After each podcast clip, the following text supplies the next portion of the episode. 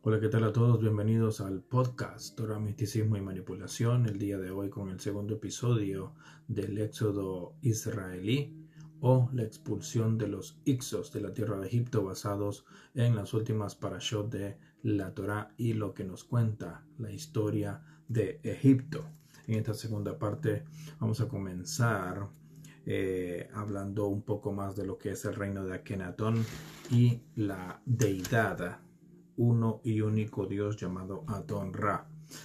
Nos habíamos quedado en que Amenhotep IV, adorador del dios Amon Ra, que era una adoración, una adoración politeísta, pasó a cambiarse al nombre de Akenatón, adorador de Aton Ra, un solo Dios, un Dios único. En este caso sostiene que Atón Ra es el Padre, es uno y único y eterno. Los hijos son sus profetas e intermediados e intermediadores y los únicos que pueden verlo y adorarlo directamente. En este caso estamos hablando de Akenatón y su esposa Nefertiti, siendo líderes de Egipto, faraones, son los únicos que pueden adorar a este Dios o esta deidad una y única. Y el pueblo tendría que acercarse a los faraones para emitir sus eh, preguntas o eh, peticiones. Y de esta manera los faraones tendrían que interceder con Dios y el pueblo. Los planes de Atonra para la humanidad eran varias enseñanzas cómo vivir, cómo sembrar, cosechar, ser tolerantes y ser un Dios piadoso, sobre todo con los niños. Al ser culto oficial se tomaron acciones radicales contra el culto a dioses antiguos y expone que Aton Ra es el uno y único Dios y la forma de salvación que tienen los humanos. Al morir Akenatón se vuelve Dios y se eleva a los cielos y se une al disco solar en cuerpo divino fusionándose con el Creador, algo similar a lo que nos explica la Cábala dentro del judaísmo. La esfinge de Giza es un monumento a Ra, con sus brazos extendidos al faraón. Amon Ra era el dios de la guerra, por eso fue sustituido por Atón Ra. Al final del reinado de Akenatón los ciudadanos eran sobornados por el faraón para ser leales a la nueva religión. Con este se destinan los trabajos en tumbas, muertes de varios miembros de la corte y de la familia real, desaparición de gente importante del reino, la llegada de una misteriosa plaga, descrita también por los hititas, donde es ahora Turquía la cual fue vista como un castigo o maldición de los dioses antiguos y la muerte de Akenatón. En el año 17 de su reinado llevaron un grave problema al nuevo culto a Atón Ra. En la era de Akenatón, la historia, templos habían sido abandonados, caídos al olvido, la diosa Ai ofreció unos anillos de oro al dios Aton Ra, aunque después se restableció el culto a los dioses antiguos, culto a Amon Ra. Este fue el linaje y la vida de Amenhotep IV de adorar a Amon Ra, dinastía 18, se le cambió el nombre a Akenatón a adorar a Aton Ra, Dios uno y único. Vamos a pasar ahora a uno de sus hijos y famoso también, que lo pueden encontrar en diferentes museos del mundo, como el Cairo, Londres, Francia, Alemania, y es Tutankamón. Tutankamón es hijo de Akenatón de la dinastía 18 reinó de 1336 a 1327 a.C. Como dije, es hijo de Akenatón y restableció el culto politeísta a los dioses y a Amon Ra, y quitaron a Atón Ra y la imagen viviente. que representaba bajo el gobierno de Akenatón. A Tutankamón se le atribuye la maldición del faraón contra los que descubrieron su tumba. Se ha convertido en el faraón más famoso de la historia por la cantidad de pruebas que hay de él. Se levantaron templos en su culto en Kawa y Faras en Nubia, lo que es el Sinaí. Tutankamón adoraba al dios Pitaj, señor de la magia. Era un dios creador, maestro constructor, inventor de la albañilería, patrón de los arquitectos y artesanos. En Grecia era considerado como Hefestos, dios del fuego. En Roma era Volcano, dios del fuego. Renovó las estatuas de dioses con los mejores metales, piedras preciosas, y barcos sagrados con cedros traídos del Líbano, forjadas de oro y plata. Tras la muerte de Tutankamón, llega el rey Ai II de la dinastía 18, reinó del 1327 a 1323, penúltimo faraón de esta dinastía. Significa eternas son las manifestaciones de Ra, el que hace justicia. Seguidamente reinó Oremjev del 1323 al 1295 a.C. Este fue el último faraón de la dinastía 18. Adoradores del dios solar Horus. Fue un general en tiempos del reinado de Tutankamón. Intentó atacar Canaán y Siria, y gobernó con mano de hierro. Entramos ahora a la dinastía 19, que reinó del 1295 a 1186 a.C., recordando que estas dinastías eran puestas sus hijos y los hijos de los hijos si eran congruentes con el tiempo de Egipto, si no eran asesinados y tomaban el cargo de faraones militares o eh, mujeres eh, siendo estas madres de hogar o las hijas de los faraones. Había mucho problema, igual como se rige hoy la política en día, ¿no? Cuatro años dura uno y después eh, entra otro partido político o si no se llegan a poner de acuerdo, pues se matan entre ellos, se destruyen entre ellos. O sea, esto se ha venido arrastrando a través de los siglos, este sistema de gobiernos, sistema económico, sistema posteriormente de salud, eh, después con la creación de la moneda y todas estas cosas se vienen repitiendo desde hace siglos. Dentro de la dinastía 19 encontramos a Ramsés I, que según el texto hebreo y películas que han sacado sobre los diez mandamientos y la vida de Moisés, sitúa en estos tiempos la expulsión del pueblo de Israel de Egipto. Pero este Ramsés I de la dinastía 19 reinó de 1225 a 1294 a.C. Oigan bien, fue el fundador de esta dinastía, hijo de un hogar militar en torno a la ciudad de Avaris, delta del Nilo, donde estaba Goshen, donde entró Jacob tras la hambruna por petición de Joseph al faraón de aquel momento. Enseñó a su hijo Seti I, que sería el padre de Ramsés II, y este a su hijo Ramsés II con tan solo 10 años de edad. Ramsés I gobernó 16 meses solamente. Esto es otro dato curioso e interesante que hay reinados muy cortos como de un día, una semana, meses y años. Al fallecer Ramsés I, padre de Seti I, quien entraría al trono, siendo el segundo faraón de la dinastía 19, reinando del 1294 a 1279 a.C., gobernó 15 años. Fue militar como su padre, Ramsés I. nacido al sur de Egipto, delta del Nilo.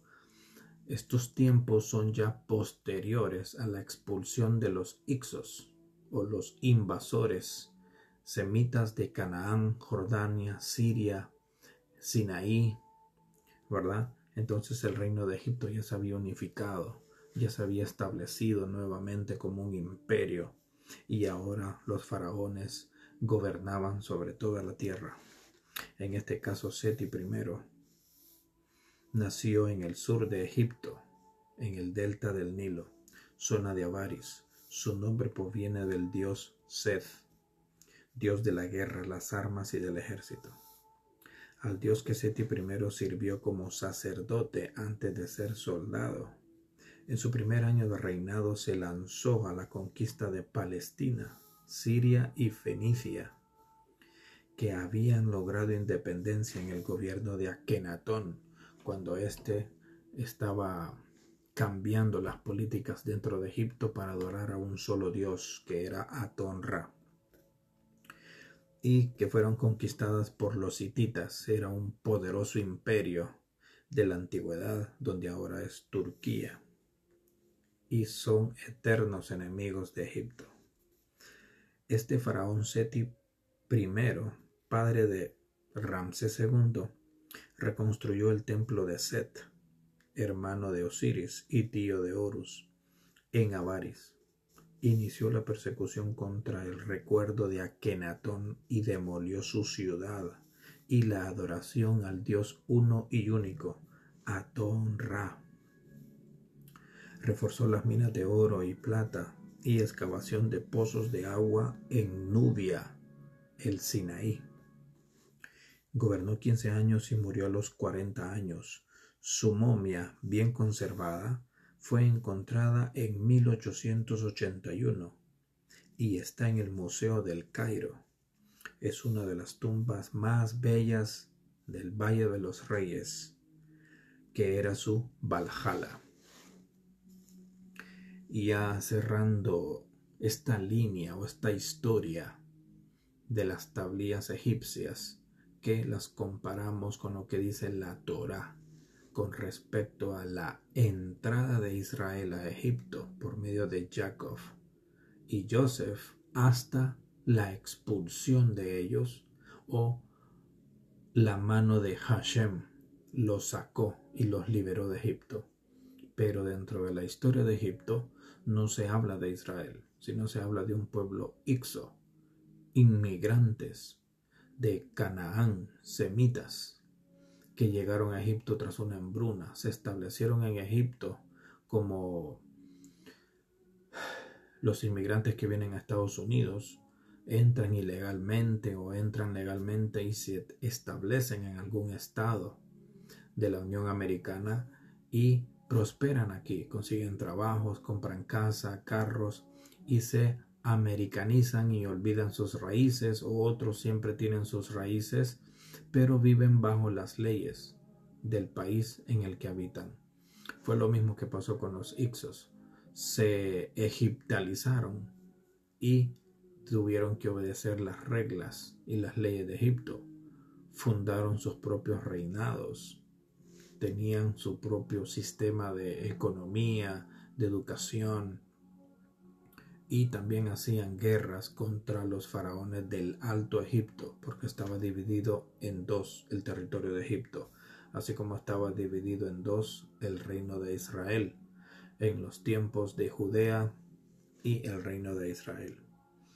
En este caso llegamos al punto culminante de esta historia, y es la explicación del Éxodo en tiempos de Ramsés II, donde muchos egiptólogos, eruditos, investigadores, arqueólogos de todas partes del mundo a través de los siglos han descubierto que no existió en tiempos de Ramsés II ninguna expulsión de un pueblo hebreo.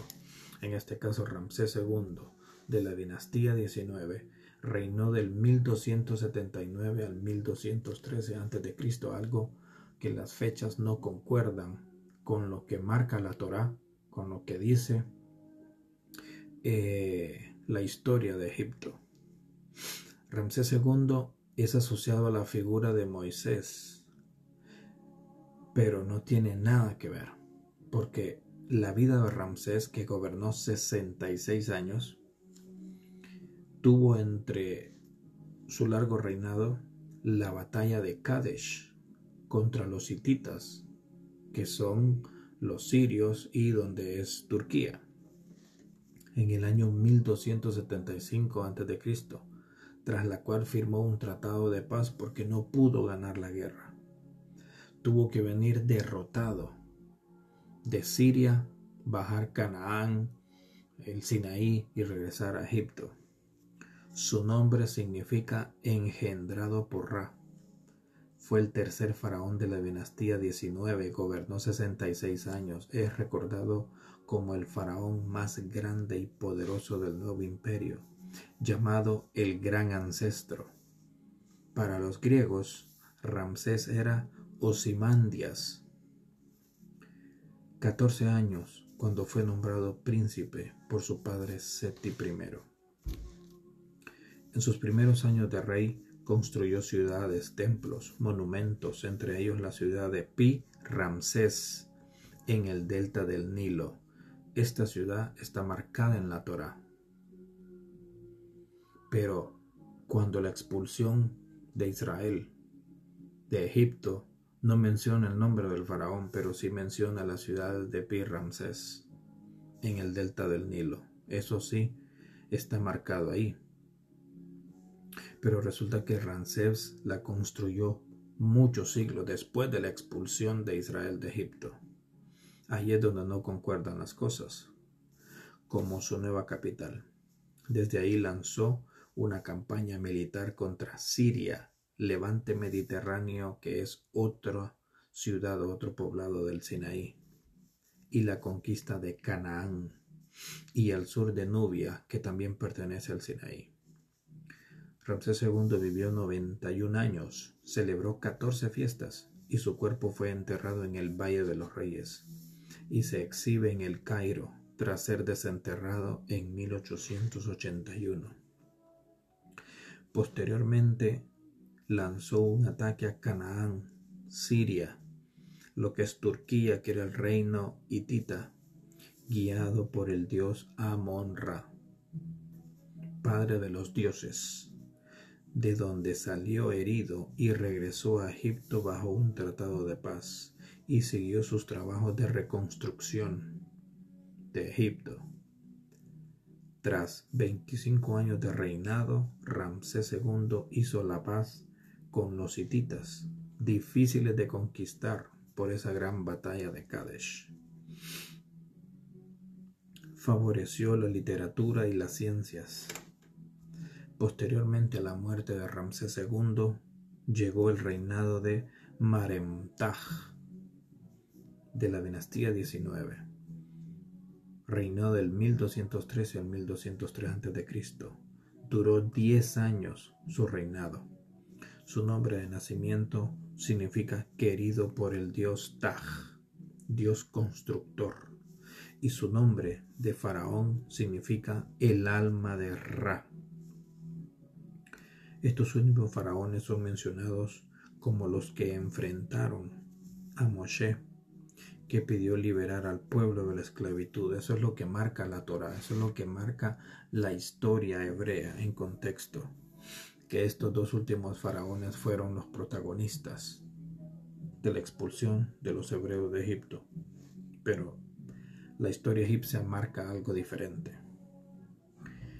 Y en el sexto año del reinado de Maremtaj, llevó a cabo otra campaña militar contra Canaán, la cual, la cual hay una estela o piedra tallada con el nombre de Estela de Israel.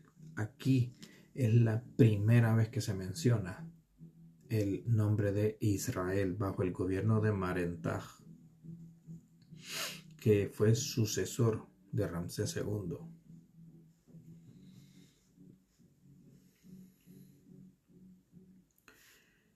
Dice la estela, estela de la victoria, estela de Israel, estela de Marentaj, piedra tallada por un lado en el reino de Amenhotep III padre de Akenatón, que era respaldado por el dios del Nilo, Sobek, que es cabeza de cocodrilo, que para los griegos era Helios.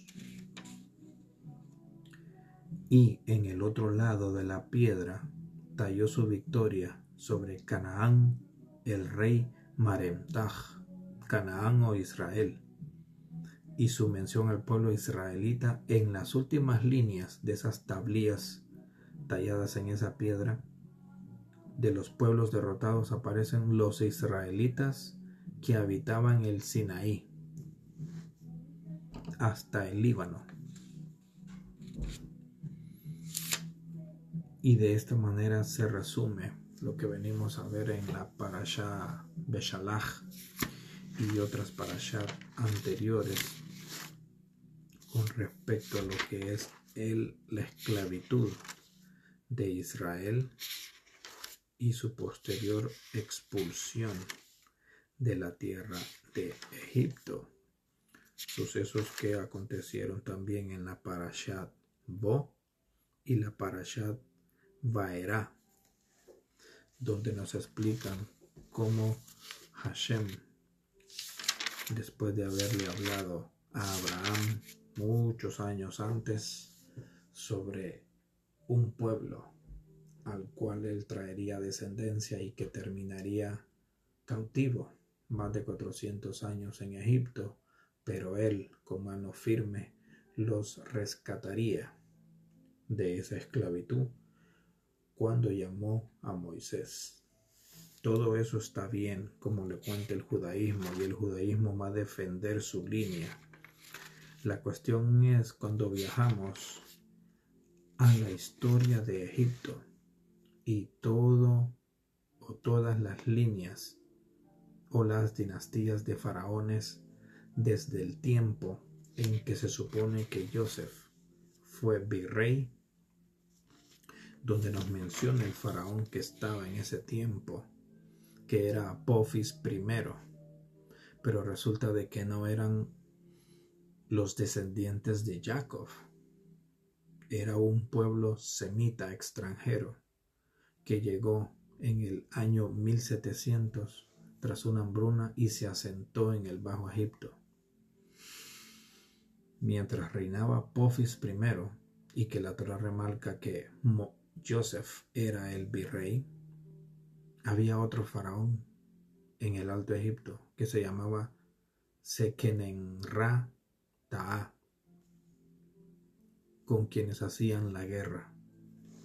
En medio de la hambruna, dice la Torah que Joseph vendía a los egipcios todos los alimentos y le daba toda la ganancia al faraón, a su faraón, y la repartía también con su pueblo, los descendientes de Jacob en Goshen, hasta que llegó un faraón que los expulsó totalmente de la tierra de Egipto y les quitó todo el poder. Es aquí cuando aparece Moshe, marcado por la Torah, pero el faraón de esa época era Ahmosis I.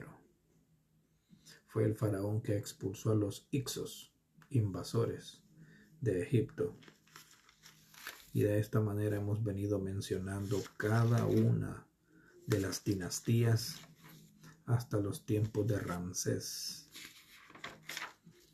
para llegar a la conclusión de que, por ejemplo, personajes como James Cameron, personajes como Flavio Josefo y personajes como el mismo padre de la psicología, Simon Freud, del psicoanálisis, llegaron a un mismo punto en que, por ejemplo, Moisés y Akenatón eran la misma persona porque eran como los eh, fundadores del monoteísmo abiertamente. Y posteriormente Flavio Josefo dijo que el éxodo fue en tiempos del faraón Ahmosis I, algo que egiptólogos de la Universidad de Hopkins dijo también que fue en esos tiempos Otros exponen de que en tiempo de Ramsés II el éxodo se llevó a cabo, algo que con cuestiones de fechas no cuadra. James Cameron, por su parte, un director de Hollywood como películas de Terminator, Titanic y Avatar, tiene un documental en History Channel que se llama El Éxodo Decodificado, donde señala que Ahmosis I es el auténtico faraón que enfrentó la rebelión de los hebreos y descarta a Ramsés II. Y de esta manera llegamos al final de este estudio que nos ha llevado por diferentes parashot de la Torah y que nos ha obligado y motivado a buscar en los adentros de la historia de Egipto para comparar fechas, comparar nombres y comparar eventos respecto a las plagas y el cruce del mar Yansuf hasta llegar a lo que es el Sinai, donde dice la Torá que Dios el Dios uno y único, expuso todo su poder ante millones de seres humanos al pie del Sinaí en una noche de muchos truenos, de muchos rayos, de mucha luz, de mucho fuego. Dice la porción de esta semana de la Parashá que lleva por nombre Jitro que es el suegro de Moshe y abuelo de sus dos hijos que tuvo cuando Moshe o Moisés escapó de Egipto tras asesinar a un soldado egipcio por defender a un hebreo. Supuestamente, y pues ahí es donde aparece Jitro, años después en la presencia de Moshe con sus hijos y su esposa y se entabla una conversación muy interesante que vamos a estar hablando durante la semana con respecto a la Parashat Jitro, que significa Jitro, sacerdote de Midian, que está en Shemot o Éxodo 18.1 al 2023. Una Parashat muy interesante, bueno, toda la Torah es muy interesante, es una fuente de mucho conocimiento, de mucho estudio. Eh, hay que meterle cabeza a esto para poder entender el contexto de la historia. Buscar aparte en otros textos de otras culturas antiguas como los griegos, los sumerios, los hindúes, los chinos, el mismo Egipto, eh, para poder entender lo que la Torah nos quiere decir en cuanto a historia, hechos verídicos y algunos manipulados. Por eso este programa, este podcast lleva por nombre Torah, misticismo y manipulación, porque eso es lo que yo he encontrado en el amplio estudio de la Torah por más de 20 años. Y ahora introduciéndome un poco a lo que es la Kabbalah, vemos eh, ese lado espiritual de lo que es la Torah.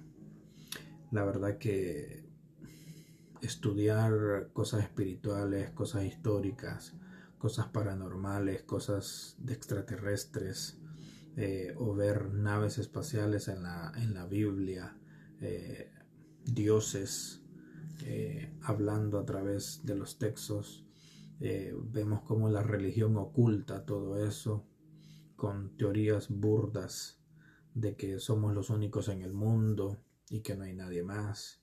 Eh, toda esta cuestión del, virus y las vacunas que son para controlar la humanidad, para eh, desviarla del enfoque espiritual, porque estamos a las puertas del fin de los tiempos, como remarca el libro de Apocalipsis. Estamos viendo un boom eh, en redes sociales de millones de seres humanos despiertos con altos niveles de conciencia, con altos niveles de pensamiento, porque ya no son parte del rebaño, ya no son parte de esa ceguera, de ese letargo antiguo, como dice la película Matrix, el rebaño no va a ningún lado, pero resulta de que dentro del rebaño van a haber millones que van a despertar y van a decidir el camino correcto, que es lo contrario a lo que sigue el rebaño, que cree en política, que cree todo lo que dicen los medios de comunicación, que cree en sus líderes religiosos, que cree en el sistema de salud, que cree en el sistema financiero, que descuida a sus hijos, que no son un ejemplo para sus hijos, que no hay padres ejemplares tampoco, que no hay madres ejemplares tampoco. Es un sistema corrupto, es una sociedad totalmente dormida, dominada por el ego, dominada por lo material, por el dinero, por la riqueza.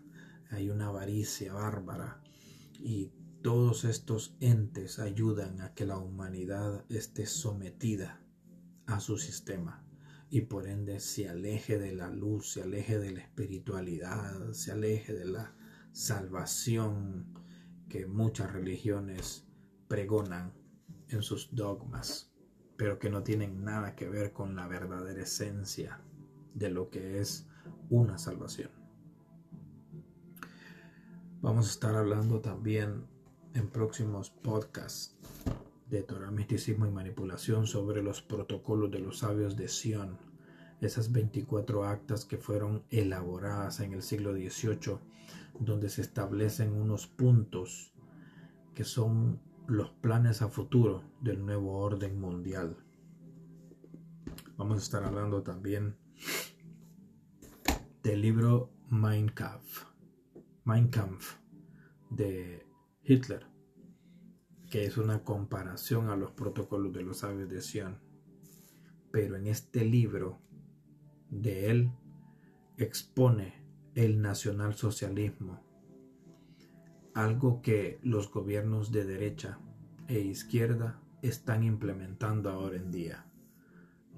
Los que han leído este libro de Mein Kampf pueden ver a su alrededor que la política global está basada en él, en este Reichstag alemán del año 1933 al 1945. Cualquier partido político que llegue a la presidencia o al poder de un país es porque ha pasado por este libro y por el de los protocolos de los sabios de Sion. Así de sencillo, vamos a estar exponiendo en futuros podcasts estos dos libros. Incluso un libro que escribió mi padre con ayuda mía que se llama La Tierra Prisión Galáctica, todo basado en textos bíblicos. Los textos de este libro son basados en una Biblia de 1940 en la Segunda Guerra Mundial. Más de 65 libros. Y a raíz de una historia personal que sufrió mi padre, un balazo en la cabeza, regresó de la muerte y vino hablando cosas que no son de este mundo.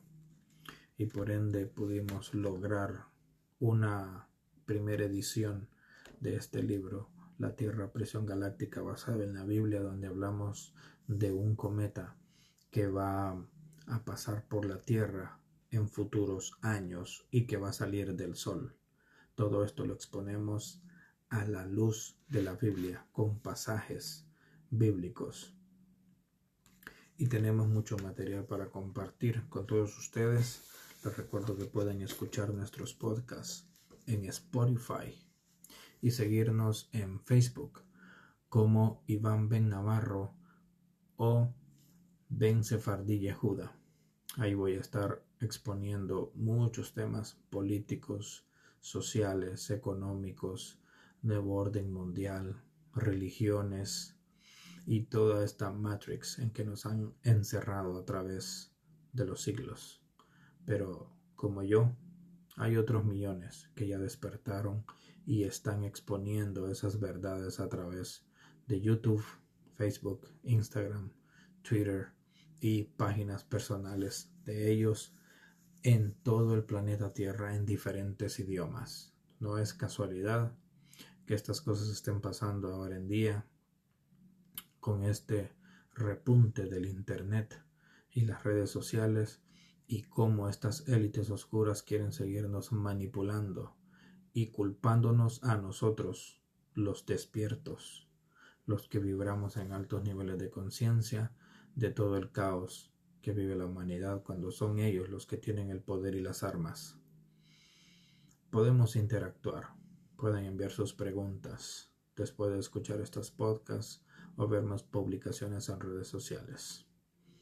Les deseo paz y tranquilidad a todos y esto fue el podcast Torah, Misticismo y Manipulación.